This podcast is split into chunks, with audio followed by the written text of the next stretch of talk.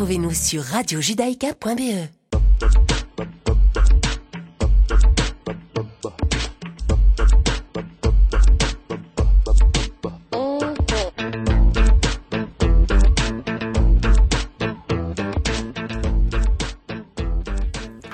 Bonjour à tous et bienvenue aux auditeurs de Radio Judaïka pour la première de Europa Judaïka, une nouvelle émission qui vous est proposée par le Congrès juif européen et présentée en duo par Ethan Bergman et Ariela Wojcik. Cette émission vous fera voyager à travers les nombreuses communautés juives d'Europe. Nous vous parlerons d'histoire, de culture, de vie juive contemporaine et d'actualité. Au travers de nos émissions, nous vous dévoilerons les multiples facettes de ces communautés qui forment cette superbe mosaïque juive européenne. C'est donc un programme riche et varié que nous vous proposons et nous espérons que vous apprécierez ce moment passé en notre compagnie. Je suis pour ma part très heureux de te rejoindre, Ariella, dans cette épopée à travers l'histoire et les traditions juives d'Europe. Alors avant de nous plonger dans l'histoire de la très belle communauté que nous allons aborder aujourd'hui, nous aimerions vous dire quelques mots à propos de l'organisation à laquelle nous vouons toute notre énergie au quotidien. Ethan. Je vais donc vous parler en quelques mots du Congrès juif européen. Le Congrès juif européen, ou CJE, est une organisation fêtière qui représente aujourd'hui 42 communautés juives, évidemment, à travers l'Europe. Son président depuis 2007 est le docteur Moshe Kantor et le siège opérationnel de l'organisation se situe à Bruxelles. Il est dirigé, dirigé par Raya Kalenova qui tient le rôle de vice-présidente exécutive et CEO. Alors ce qu'il faut savoir sur le Congrès juif européen, c'est qu'il s'agit d'une organisation à visée politique et non religieuse. Elle a été constituée dans le but de défendre les intérêts du peuple juif et d'agir en tant que représentant officiel des communautés juives d'Europe auprès des institutions européennes, des organisations internationales et des gouvernements nationaux, toujours bien entendu en parfaite coordination et en respectant les souhaits de chacun de ses membres. Pour vous donner quelques exemples concrets, le CCOJB, que vous connaissez bien, est notre affilié en Belgique. Le CRIF est notre affilié en France. Et le Board of Deputies of British Jews est notre membre au Royaume-Uni. Il faut comprendre que sans nos organisations, nous n'existons pas. Nous les représentons, nous sommes leur porte-voix euh, au niveau européen et parfois aussi au niveau national quand la communauté euh, le demande. Euh, nous, organisons régulièrement des rencontres euh, pour les présidents et directeurs des différentes communautés afin qu'ils apprennent à se connaître et qu'ils échangent par rapport aux problèmes qu'ils rencontrent et qui sont malheureusement souvent très similaires.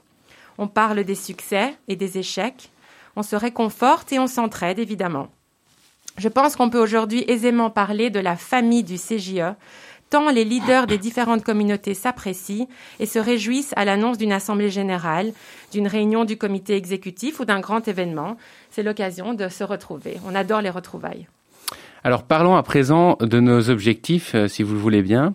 Donc notre rôle principal est bien évidemment d'assurer la continuité et le développement de l'héritage religieux, spirituel, culturel et social du peuple juif.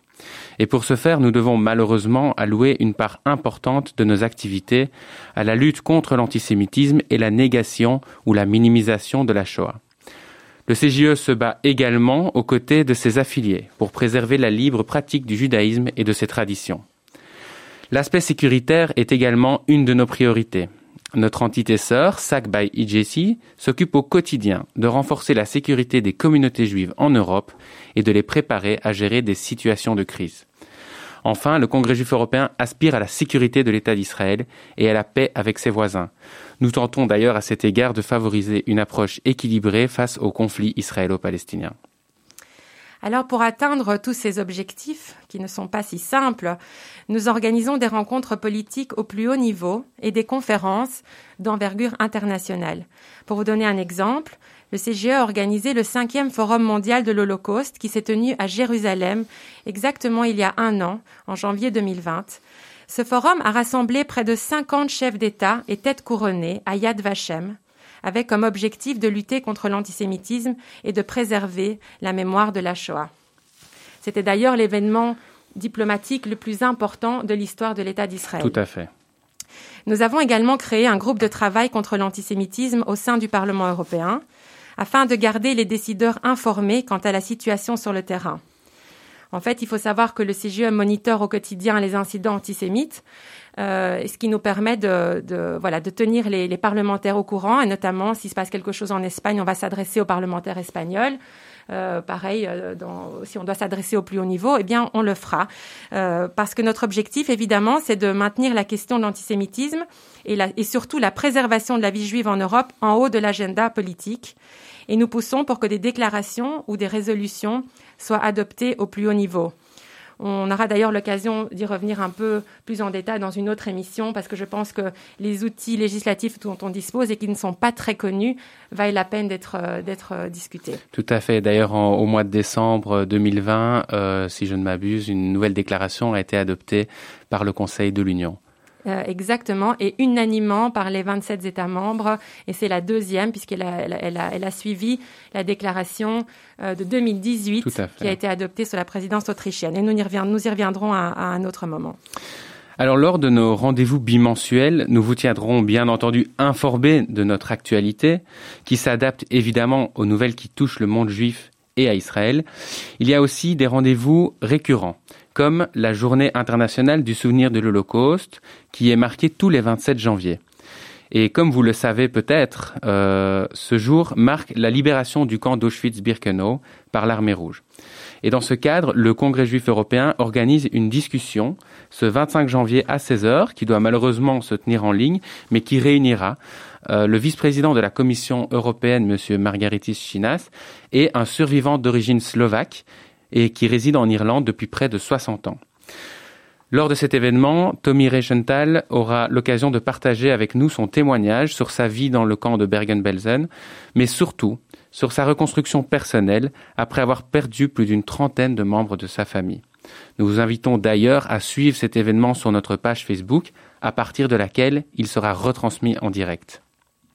Et d'ailleurs, j'aimerais ajouter que dans le cadre donc de la journée de de commémoration de la Shoah, euh, nous allons relancer une campagne euh, que nous avons euh, initiée il y a de cela un an, qui s'appelle Stop the Story. Et vous allez me dire, mais de quelle story il s'agit? Eh bien, c'est l'histoire de l'antisémitisme.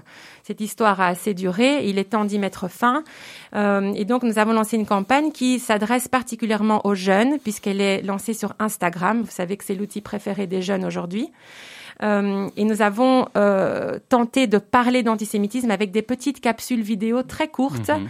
Euh, et, et, toute la campagne est d'ailleurs menée par la célèbre Dr. Ruth, cette fameuse sexologue américaine qui est également elle-même une survivante de la Shoah.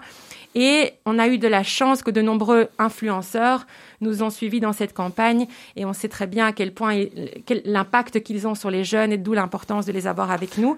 On vous invite donc à vous renseigner sur cette campagne sur, notre, sur, nos, sur tous nos réseaux sociaux et n'hésitez pas à, euh, à, vous joindre à nous. Il suffit de, de tendre votre paume de main, d'y inscrire Stop the Story ou de prendre un petit papier et de le noter et de publier votre photo, euh, voilà, pour montrer que vous aussi, vous avez envie qu'on mette fin, enfin, à l'histoire de l'antisémitisme. Bien, euh, bien évidemment, le hashtag pour qu'on puisse retrouver toutes euh, ces photos sur les réseaux sociaux. Je compte toujours sur toi, Ethan, pour le faire.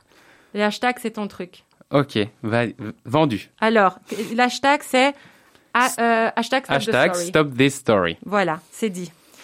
Voilà, donc en fait, il est évidemment difficile de résumer en quelques minutes le travail euh, qui est accompli par le CGE, mais nous voulions donner ces quelques mots d'explication pour que nos auditeurs comprennent aussi notre lien avec les belles communautés juives que nous souhaitons mettre en lumière au travers de cette émission. Nous allons à présent écouter un morceau de musique qui devrait vous mettre sur la voie de la communauté que nous nous apprêtons à découvrir.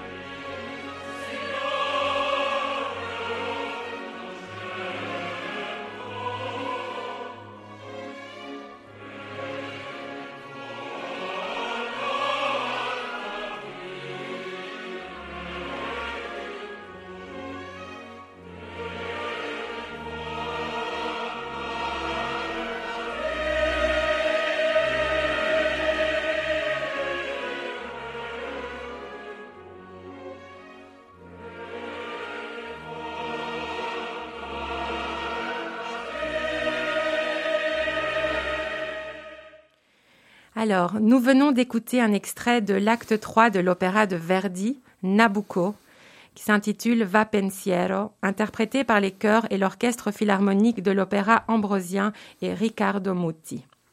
Comme vous l'avez sûrement compris, la première étape de notre voyage au travers des communautés juives en Europe nous emmène en Italie. Et chers auditeurs, j'aimerais à présent, enfin nous aimerions à présent, vous parler de la présence juive en Italie, une histoire vieille de 2000 ans que l'on peut assez facilement qualifier d'une série de hauts et de bas, puisque le statut des juifs italiens dépendra principalement de la bienveillance ou non du souverain, qu'il s'agisse de l'Empire romain, de l'Église ou plus proche de nous, de certains dictateurs. Alors tout commence en 168 avant notre ère, lorsque le célèbre Judas Maccabée envoie des ambassadeurs à Rome afin d'y solliciter de l'aide, pour libérer la terre d'Israël de la dynastie helléniste des Séleucides. Très vite, une petite communauté s'y est formée. Elle grandit avec l'arrivée de marchands et de prisonniers suivant les guerres judéo-romaines, la prise de Jérusalem et la destruction du temple en 70 par Titus. Les Juifs s'installent donc durablement dans la ville éternelle, à Rome, mais aussi dans les villes du Sud, comme Naples par exemple. Ce qu'il faut savoir, c'est que les Juifs vivent à Rome depuis plus de 2000 ans, plus longtemps que dans toute autre ville européenne. C'est donc la présence juive la plus ancienne euh, en Europe. Et déjà à l'époque, le refus des Hébreux de travailler le samedi, hein, Shabbat oblige, et leurs exigences alimentaires font d'eux une main-d'œuvre difficile. Dans l'ensemble, ils obtiennent assez rapidement leur affranchissement, même si on compte quand même une dizaine de milliers d'Hébreux lors de la construction du Colisée. Comme quoi, Réla, les Hébreux ne semblent pas avoir construit uniquement les pyramides. Apparemment pas. La population juive de Rome est asservie, mais elle arrive tout de même à prospérer et construit de nombreuses synagogues. D'ailleurs, il paraît que dans la ville éternelle, les synagogues précèdent même le Vatican. En effet, les premières pierres du palais apostolique ne sont posées qu'au Ve siècle. Au même moment, les villes de Tarente, Ferrer et Milan deviennent alors des lieux où s'établissent de nombreuses communautés juives. Dans les premières années de l'Empire romain, les Juifs de Rome représentent quelques 40 000 personnes sur une population totale d'un million d'habitants. En 313 de notre ère, l'empereur Constantin fait du christianisme la religion d'État. Les mariages mixtes entre juifs et chrétiens sont alors proscrits et des taxes spéciales sont imposées aux juifs. D'autres événements viendront bousculer cette relative tranquillité, en commençant tout d'abord par la chute de l'Empire romain en 476. Suivront les invasions successives des Visigoths, des Vandales et des Huns, les combats entre la papauté et le Saint-Empire romain ainsi que l'instabilité générale de la péninsule italienne. Après l'an 1000 de notre ère, la situation des Juifs se dégrade un peu plus, notamment suite à l'établissement des systèmes féodaux et des guildes d'artisans. Savais-tu, Ariella, que déjà à l'époque, les Juifs n'auront droit qu'à occuper deux postes bien précis, prêteurs d'argent et vendeurs de vêtements usagés? La période du Haut Moyen Âge peut être qualifiée pour les Juifs italiens d'alternance entre persécution et relative tranquillité. Et c'est au milieu du XIIe siècle, c'est euh, dans le sud de l'Italie, à Naples, Salerne, mais surtout en Sicile, que les communautés juives seront les plus florissantes. Palerme est alors un grand centre de la vie juive en Italie, où les juifs excellent dans la teinturerie et la fabrication de la soie. 1492, coup de tonnerre. Après l'expulsion des Juifs d'Espagne par Isabelle la catholique et Ferdinand d'Aragon, de nombreux Juifs séfarades et des Maranes s'installent dans la péninsule italienne. Plus tard, les Juifs seront également expulsés de l'Italie, et plus de 37 000 d'entre eux quittent définitivement la Sicile, où la présence juive disparaît littéralement. La plupart se dirigent vers le nord, à Rome ou Milan, alors que d'autres s'installent à Ancône, Venise et Livourne, où les conditions étaient un petit peu plus favorables. Vers l'an 1500, Ethan, la population juive de la péninsule italienne comptait environ 50 000 personnes sur une population totale de 9 millions d'habitants. Pour vous donner un ordre d'idée, la Belgique compte aujourd'hui, comme vous le savez, 40 000 juifs sur 11 millions d'habitants. C'est quand même une proportion non négligeable. Au XVIe siècle, le judaïsme italien connaît une nouvelle configuration et les choses se corsent davantage à Rome et dans les États pontificaux. C'est en 1516 que le pape Paul IV établit à Venise le tout premier ghetto juif au monde. D'ailleurs, il n'y a pas si longtemps, en 2016, nous avons fêté, enfin fêté, les 500 ans de l'établissement de ce ghetto. Rome suivra en 1555. Et pour être reconnaissable, les Juifs doivent malheureusement porter un bonnet jaune et pour les femmes un voile de la même couleur. À Rome, en Cône et dans tous les autres territoires administrés par la papauté, les communautés juives s'enfoncent alors dans une nuit longue de trois siècles. Ce qui reste assez extraordinaire toutefois, c'est que dans ces premiers ghettos, l'étude de la Torah et du Talmud y est florissante, ce qui, contrairement à l'objectif recherché du pape de limiter la portée de la culture juive, entraîne plutôt sa croissance et son enrichissement. Ah, 1796. Enfin un premier goût de liberté. Est-ce que vous l'entendez? C'est l'arrivée de Napoléon et des troupes françaises. Et dès 1802, c'est le début de la réunification italienne qui apportera avec elle son lot d'améliorations pour la population juive du pays. Les juifs de la région du Piémont, région qui entoure la ville de Turin, sont d'ailleurs les premiers à obtenir une pleine égalité civile et politique sans aucune distinction religieuse. Pour les autres, il leur faudra attendre jusqu'en 1870 pour voir les murs du ghetto de Rome s'ouvrir. D'ailleurs, c'est à cette époque que les grandes synagogues des villes de Rome, Trieste, Florence et Turin seront érigées, signe de cette liberté retrouvée. Et bien que l'égalité des droits des juifs italiens soit plus tardive qu'ailleurs en Occident, ces derniers vont bénéficier par la suite d'excellentes conditions.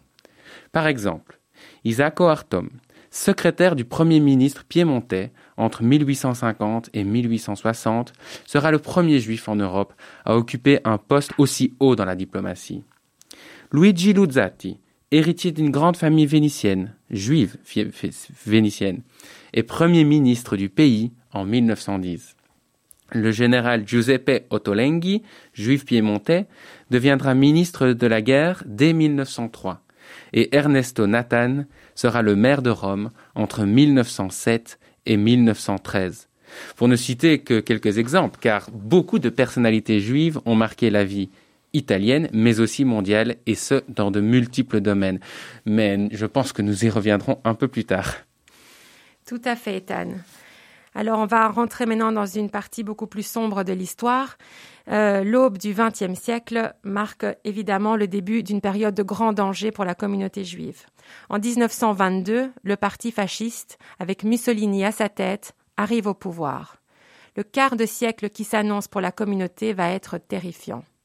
Alors qu'en 1931, l'Italie compte 48 000 juifs, en 1939, près de 4 000 d'entre eux ont été baptisés et des milliers d'autres ont déjà choisi d'émigrer, laissant alors 35 000 juifs dans le pays à la veille de la Seconde Guerre mondiale. En 1938, comme vous le savez, Mussolini promulgue les lois raciales, qui, assez similairement aux lois de Nuremberg, sont des mesures anti-juives, privant les juifs italiens de leurs droits fondamentaux. Petit à petit, il se voit expulser des écoles, des universités et de tous les postes de la fonction publique. À ce moment, nombreux sont ceux qui décident de quitter l'Italie. Pour ceux qui restent, le pire reste à venir.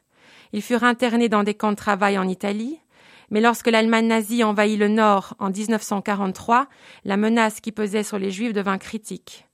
Le 16 octobre 1943, une opération de ratissage est menée dans le ghetto de Rome.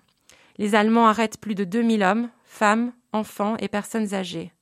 Deux jours plus tard, 2022 personnes ont été chargées dans des wagons et déportées à Auschwitz. Seules 16 personnes sont finalement revenues. De nombreux juifs italiens réussissent à se cacher, parfois grâce à l'aide de leurs concitoyens, juste parmi les nations. Certains parviennent également à gagner la Suisse limitrophe. Au total, 8500 juifs italiens ont été déportés, 7750 d'entre eux furent assassinés. Un certain nombre de survivants de la Shoah se sont installés en Italie après la guerre, tandis que d'autres ont émigré en Israël. Effectivement, une période bien sombre.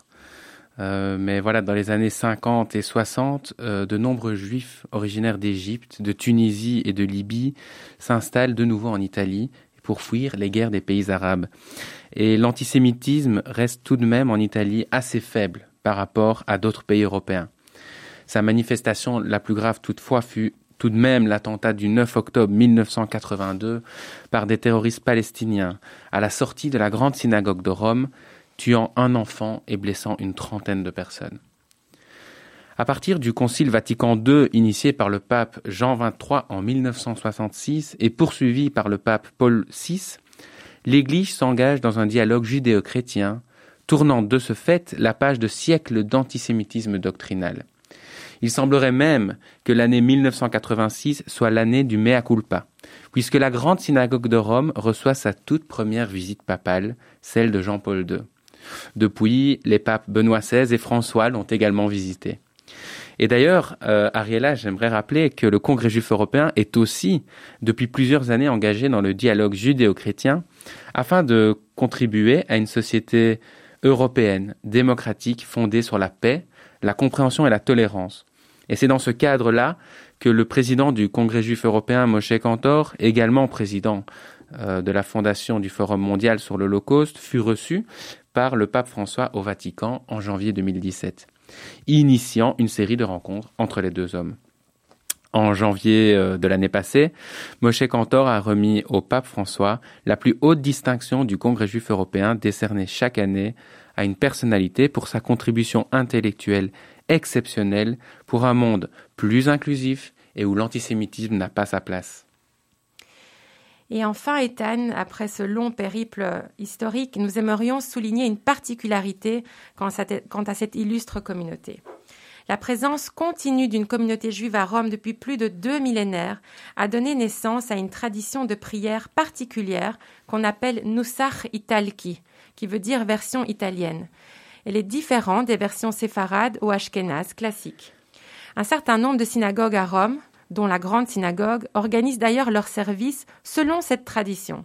Les coutumes et rites religieux des juifs italiens sont considérés comme un pont entre les traditions ashkénazes et séfarades.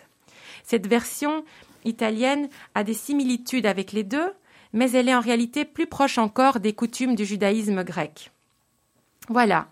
Avant de vous, parler de la belle communauté juive italienne telle qu'elle s'organise aujourd'hui, nous allons écouter un morceau que vous connaissez sûrement tous, Bella Ciao, chant de révolte italien qui célèbre l'engagement des partisans face aux troupes nazies.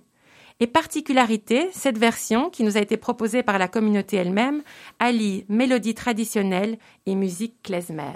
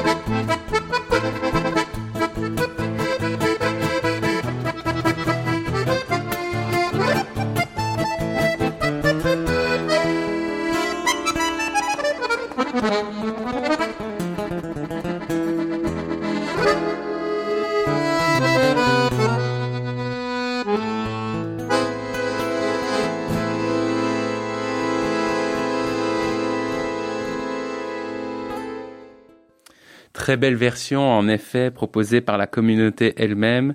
Je pense que ce petit euh, morceau de musique nous a réchauffé le cœur. Je suis tout à fait Euh, d'accord. Et donc euh, justement la communauté, euh, bah, parlons-en, parlons-en. euh, la communauté aujourd'hui, moi, j'aimerais savoir comment elle se structure. Je, je voulais savoir comment elle se structure et donc j'ai fait mes recherches et je suis heureux aujourd'hui de partager avec vous la manière dont elle s'organise. Donc à l'instar de la communauté en Belgique, la communauté juive en Italie est représentée par une organisation fêtière. Et dans notre cas, il s'agit des communautés juives italiennes, Unione delle Comunità Ebraiche Italiane. Cette union que, si vous le voulez bien, nous appellerons UCE, donc par son abréviation, est elle-même affiliée, bien entendu, au Congrès juif européen. Donc, UCE rassemble en réalité les communautés de 21 localités à travers l'ensemble du territoire et ensemble, elles sont fortes d'environ 35 000 âmes. Alors évidemment, il y a euh, plus de juifs dans les grands centres urbains euh, comme Rome, Milan, Florence ou Turin, Euh, mais il existe aussi de petites communautés comme à Naples, Bologne ou Ancône. Alors, les missions de l'Ucei, elles sont riches et variées. Il s'agit entre autres de, évidemment, représenter les Juifs du pays au niveau politique et aussi de défendre leurs intérêts. Euh, la préservation de l'héritage culturel juif, dont on parlera plus tard, est aussi au centre du travail mené par l'Ucei. Et enfin, l'organisation sert de forum aux différentes communautés du pays. Elle fait un petit peu ce que le CGE fait au niveau européen, évidemment, elle le fait au niveau euh, national. C'est un lieu d'échange où sont discutées la plupart des activités menées au, menées au sein et par la communauté. On échange aussi évidemment sur tous les problèmes et les best practices, comme on dit. Cette organisation représente donc les Juifs auprès du gouvernement national et des autres organisations internationales. Elle est présidée depuis 2016 par Noémie Dissani, une femme inspirante et dévouée à sa communauté, et qui est aussi membre du comité exécutif du CGE. Et outre les communautés locales, nombre d'organisations juives internationales sont présentes en Italie. Vous connaissez tous le KKL, l'Aviso et le Karen Ayesod. Eh bien, ils ont tous une antenne en Italie. Et oui, et il existe aussi beaucoup d'organisations au niveau des jeunes. On retrouve en Italie, par exemple, l'équivalent de l'Union des étudiants juifs de Belgique ou certains mouvements de jeunesse tels que le Bnei Akiva ou la Shomer Hatzair.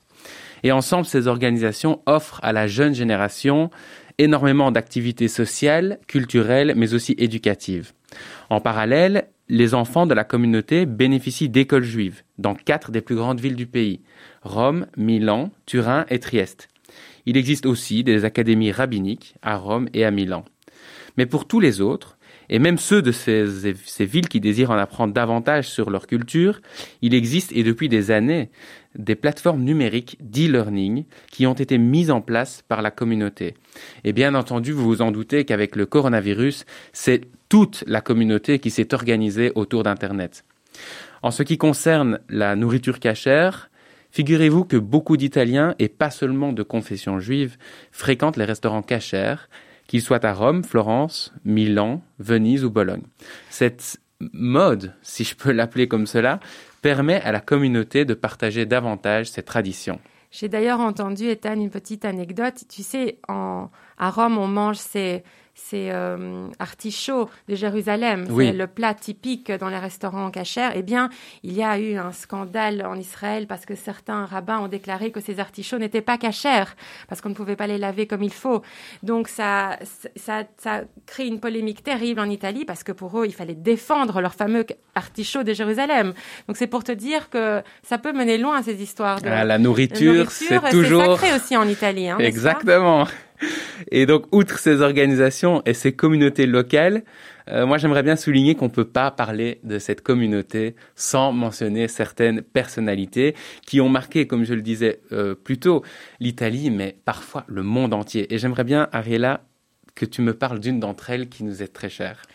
Et oui, Ethan, euh, je vais vous parler évidemment de Primo Levi.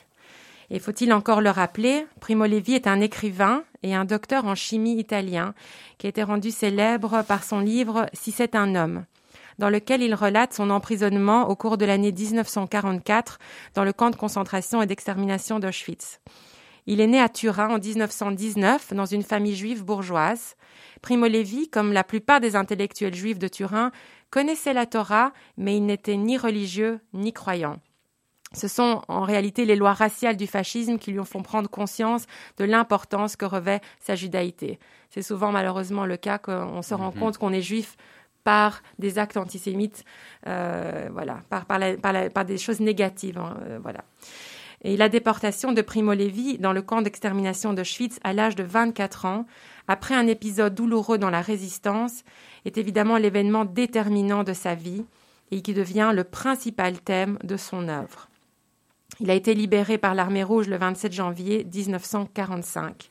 Et de retour à Milan, il va tenter de se reconstruire.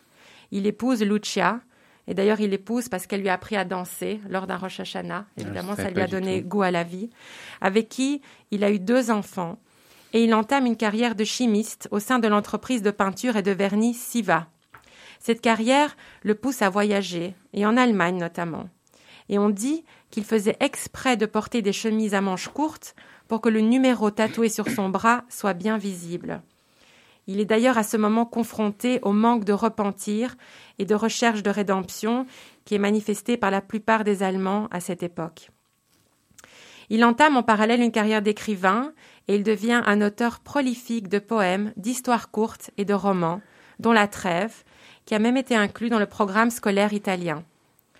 Primo Levi meurt malheureusement le 11 avril 1987 à la suite d'une chute qu'il fit dans l'escalier de son intérieur de son immeuble. Et on a défendu très longtemps la thèse du, suicide. Euh, lui-même avait déclaré souffrir de dépression. Mais à ce jour, on n'a pas la certitude que Primo Levi ait vraiment décidé de volontairement mettre fin à ses jours. De toute façon, son héritage est énorme. Si c'est un homme, traduit dans de nombreuses langues, et considéré comme un pilier de la littérature de la Shoah, aux côtés de La Nuit d'Elie Wiesel et du journal d'Anne Frank. D'ailleurs, je me rappelle, Ariella, lors de mes humanités, avoir lu ce livre et en avoir discuté assez longuement avec euh, mes camarades de classe. C'était vraiment un moment euh, très émouvant et c'était dans la préparation d'un voyage aussi euh, mémoriel à Auschwitz. Donc pour ceux qui ne l'ont pas lu, euh, vraiment, euh, on vous invite à le faire. quelque chose qu'il faut lire. Après, moi, j'aimerais bien vous parler euh, d'une autre survivante qui, qui, est toujours avec nous. il s'agit de Liliana Segre, qui, pour sa part, est née à Milan et qui est l'une des 25 survivantes des 776 enfants juifs italiens de moins de 14 ans ayant été déportés dans le camp de concentration d'Auschwitz. Elle avait à ce moment-là 13 ans et elle a connu l'enfer. Et le 19 janvier 2018, donc beaucoup plus proche de nous, le président de la République italienne, M. Sergio Mattarella, l'a nommée sénatrice à vie. Le président du Conseil italien, euh, Paolo Gentiloni, salue cette décision en ces termes La vie de Liliana Segre est un témoignage pour la liberté. Comme sénatrice, elle nous montrera la valeur de la mémoire. Alors, ce qu'il faut savoir sur euh, Madame Ségré, c'est qu'elle a appelé à la création d'une commission parlementaire visant à combattre la haine, le racisme et l'antisémitisme en Italie. Et suite à cette initiative, vous le croirez ou non, mais Madame Ségré a fait l'objet d'une campagne de haine à caractère antisémite sur les réseaux sociaux. Liliana a alors 89 ans et nous sommes 74 ans après la fin de la guerre.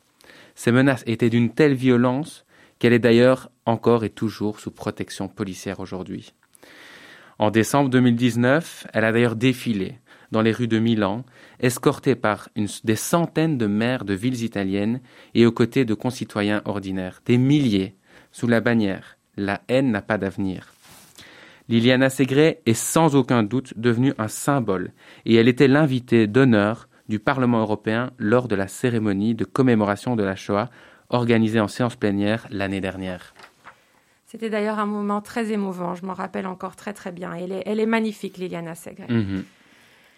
Alors, dans un tout autre registre, comment ne pas mentionner le peintre célébré pour son extraordinaire talent, Amadeo Modigliani? Et là, Ethan, tu t'imagines tout de suite les tableaux de ses longs visages. Tout de suite. il est très caractéristique. On reconnaît ces tableaux entre mille. Exactement. Il naît en 1884 dans une famille juive bourgeoise désargentée de Livourne, et sa mère l'a aidé à poursuivre sa carrière artistique. Quand il se fixe à Paris en 1906, il vit entre Montmartre et Montparnasse, dans la fameuse ruche. Il est très lié à Maurice Outrillo, Moïse Kisling ou encore Chaim Soutine. Maudit, comme on l'appelle, devient une des figures de la bohème. Sa réputation tient en partie au mythe du bel Italien. Toujours rasé de frais, il se lave même à l'eau glacée, il porte ses vêtements élimés avec des allures de prince. Il avait d'ailleurs beaucoup de succès auprès des femmes. Je n'en doute pas. Fier de ses origines italiennes et juif, bien qu'il ne pratique pas, il est altier et vif. Il, avait, il a vécu une vie faite d'excès en tout genre, euh, comme beaucoup à cette époque.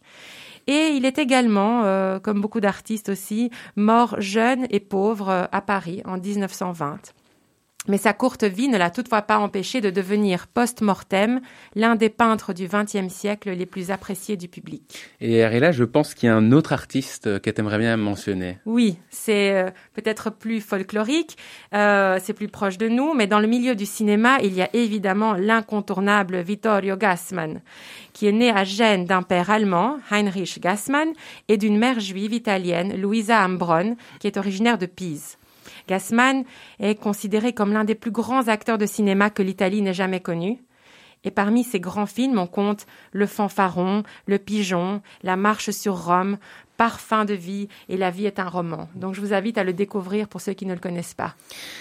Et enfin, si tu me le permets, Ariela, j'aimerais terminer euh, ce, ce, petit tour d'horizon des personnalités par une très grande femme de science, Rita Levi Montalcini.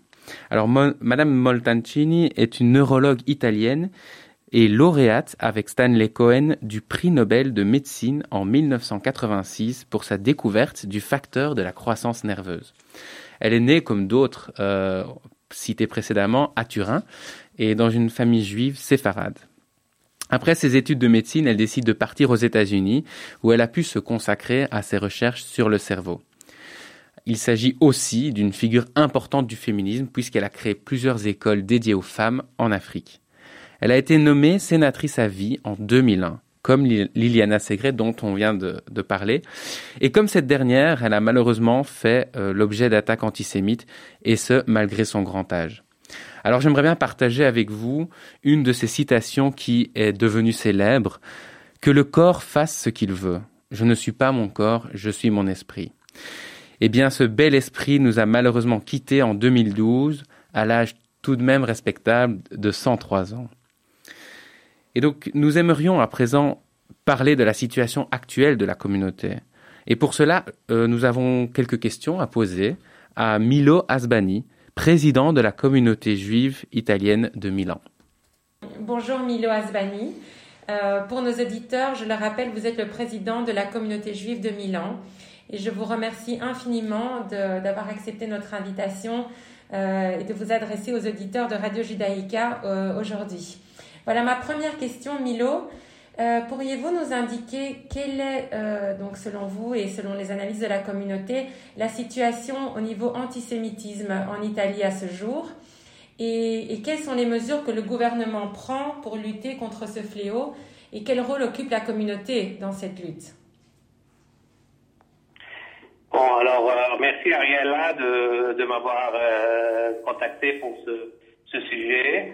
Euh, c'est un c'est un sujet très très sensible en ce moment, surtout en proche du, du 27 janvier, et c'est un c'est un sujet que on tient toujours sous contrôle, même que disons l'antisémitisme en Italie n'est pas tellement senti comme les autres pays européens mais euh, on voit de temps en temps des, euh, des, des flammes, euh, comme on dit, euh, de renaissance contre les, les, juifs, etc.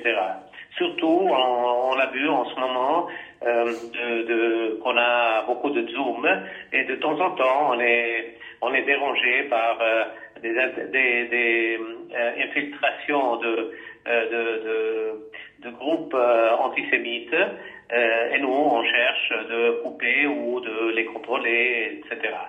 Euh, le gouvernement, euh, disons, il, a créé une, nous on a, on, appelle une coordinatrice nationale pour la lutte contre l'antisémitisme. C'est une amie à nous qui s'appelle Milena Santerini et nous on a Liliana Segre qui est sénatrice et qui euh, défend disons, tout ce qui est de l'antisémitisme, etc.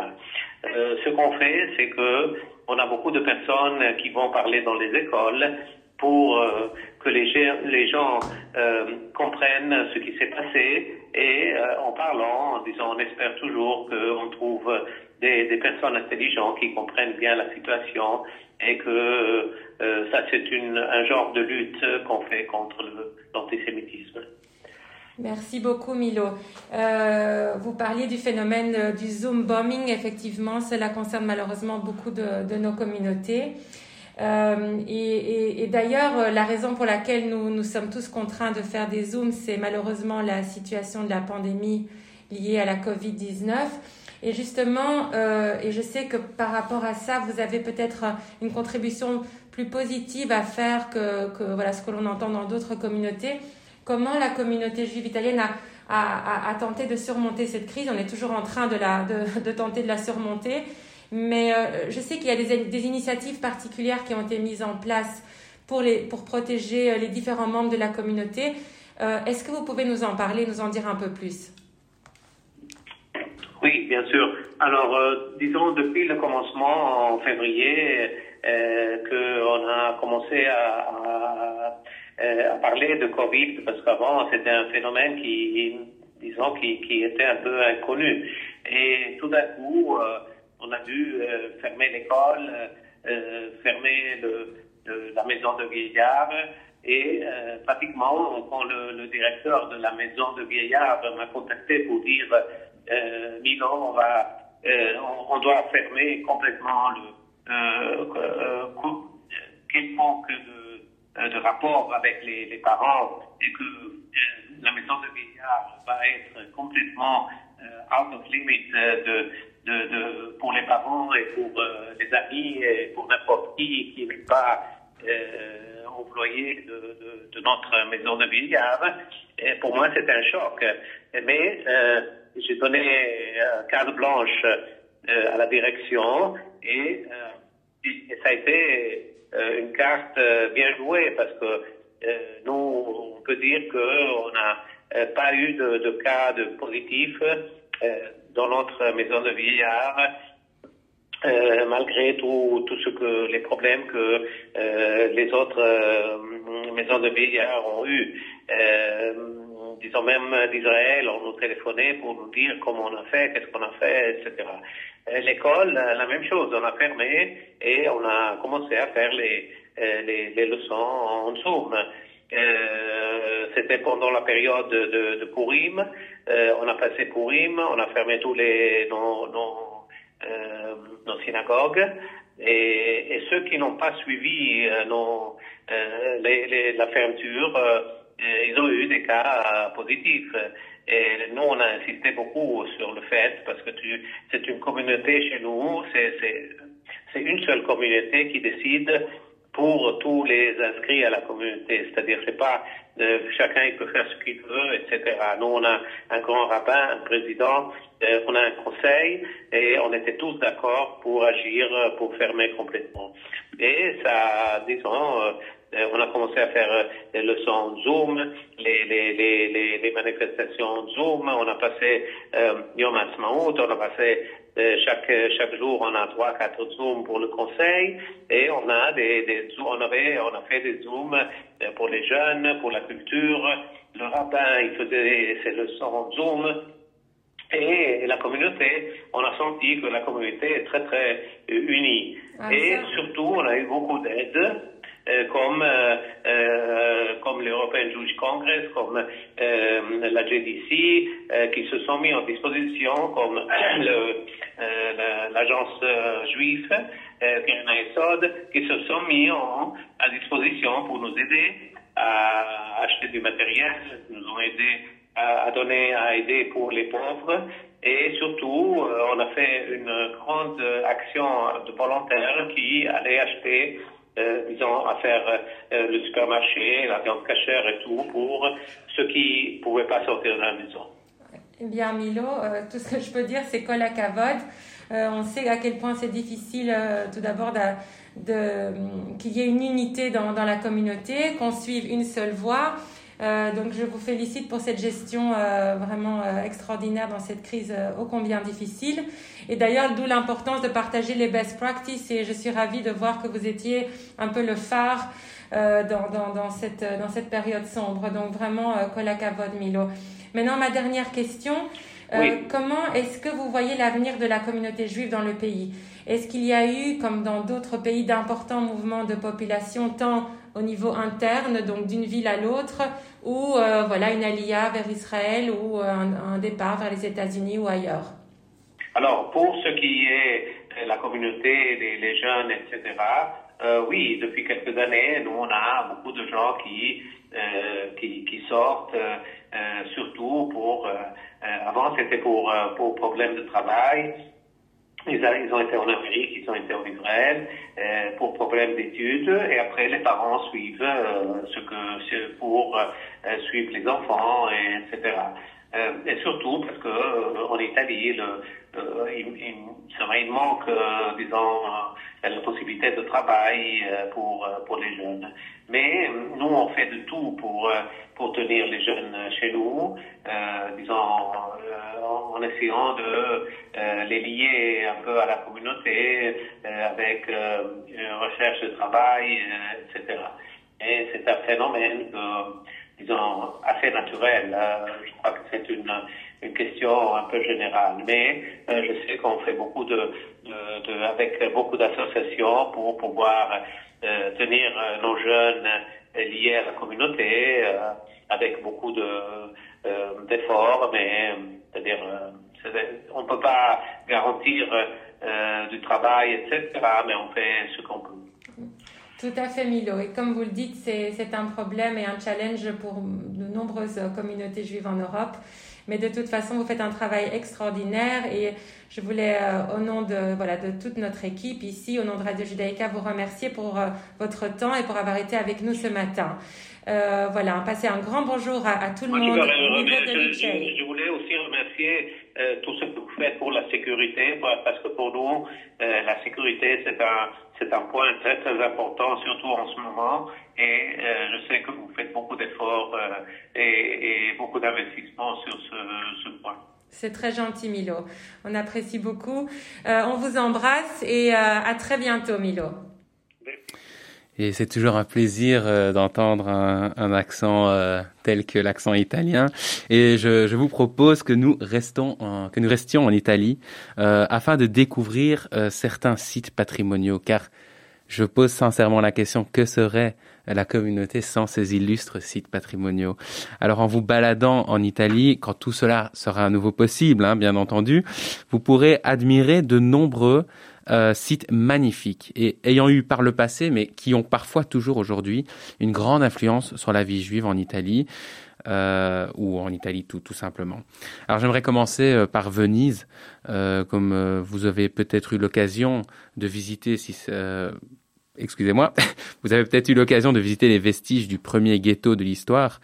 en effet, c'est en 1516 que la République de Venise force les résidents juifs à vivre séparés du reste de la population. Cette situation persistera jusqu'à l'occupation de la ville par un certain Bonaparte. Situé dans le quartier de Canareggio, ce ghetto est donc le premier de l'histoire et va donner son nom à toutes les zones similaires créées par la suite en Europe. Toujours à Venise, vous aurez l'occasion de visiter de magnifiques synagogues où l'art baroque italien se mêle avec l'architecture héritée des traditions juives. Je pense notamment à la synagogue espagnole ou la synagogue italienne. Parfois vieilles de plusieurs siècles, ces synagogues sont de réels bijoux architecturaux et valent vraiment le détour. Enfin, le musée juif de Venise, toujours en rénovation, reliera bientôt en son sein plusieurs de ces synagogues et offrira une collection exceptionnelle de manuscrits qui vous transporteront directement au XVIe siècle. Tu nous fais rêver, là, Ethan. Ça nous manque tellement de voyager.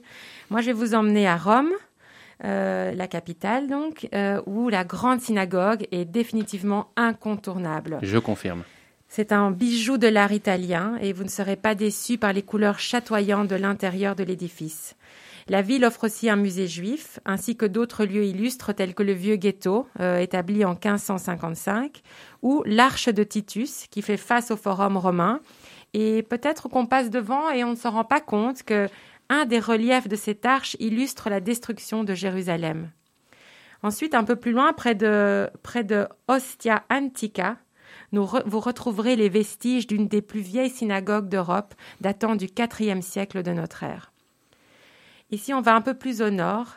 Euh, il y a à Ferrer et à Milan des musées et des mémoriaux de la Shoah assez marquants, notamment dans la gare centrale de Milan, d'où les Juifs du pays étaient malheureusement déportés. Alors pour revenir sur une petite touche un peu plus positive, il y a d'autres synagogues aussi splendides à découvrir à Florence ou Casale Monferrato. Je ne peux pas toutes les citer, mais j'aimerais bien euh, ici euh, citer euh, un bâtiment spécifique que certains d'entre vous connaissent peut-être. Il se situe à Turin. Il s'agit du Mole Antenoliana. Et donc, si ça n'est pas le cas, je vous invite à trouver une pièce de 2 centimes italienne et vous verrez ce magnifique bâtiment. Eh bien, saviez-vous que ce building a été construit euh, à la base comme euh, pour accueillir une synagogue, qui est aujourd'hui le musée national du cinéma, mais à la base, il a bel et bien été construit pour être une synagogue monumentale euh, à Turin, qui était à l'époque, donc en 1861, la capitale de l'Italie.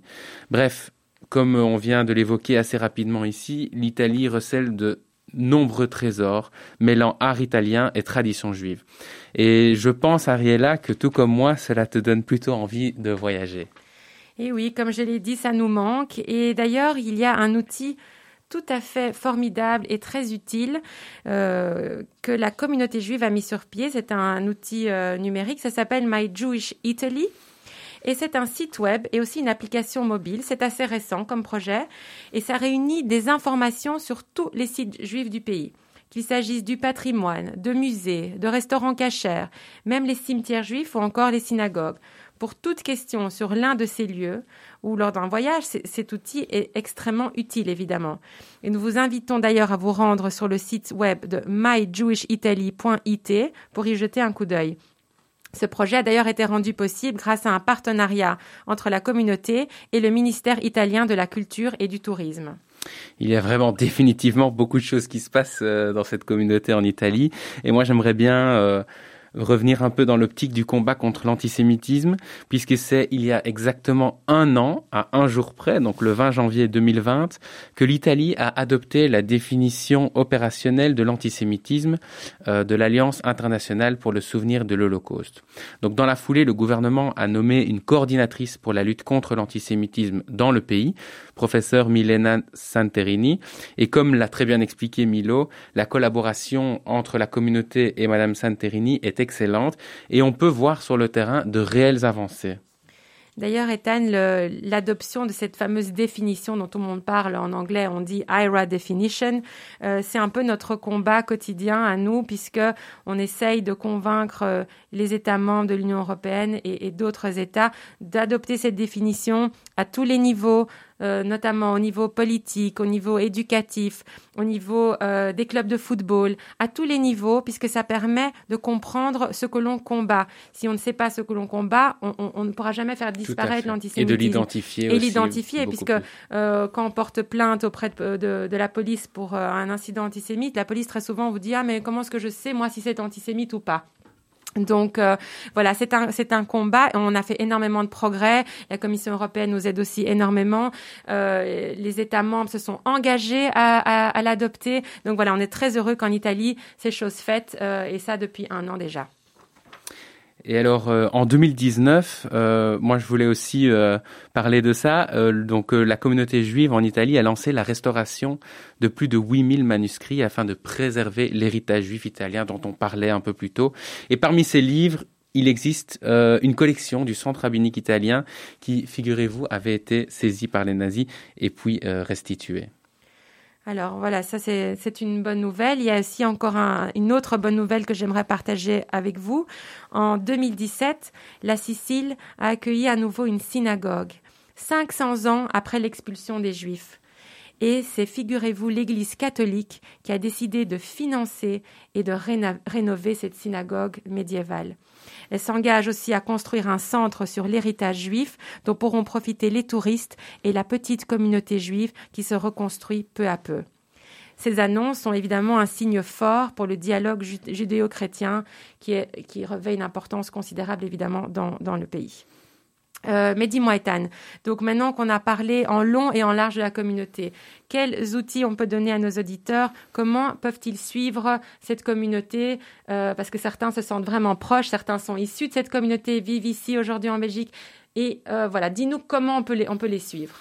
Eh bien, c'est toutefois euh, très simple puisque la communauté juive en Italie est extrêmement dynamique et donc il existe beaucoup de façons de la suivre. Alors bien entendu, il y a les réseaux sociaux, tout d'abord Facebook en suivant at social ou sur Twitter en suivant at underscore it.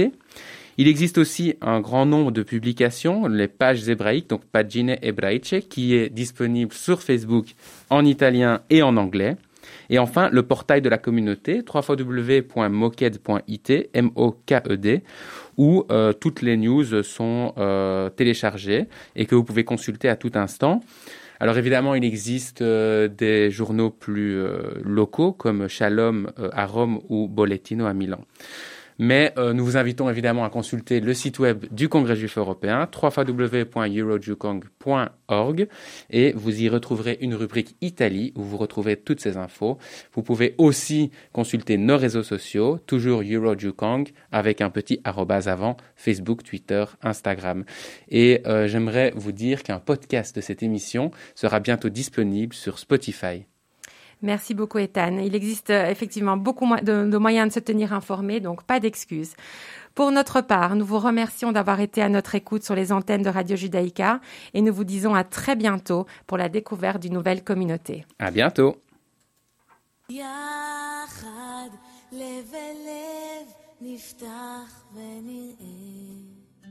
את האור שבשמיים,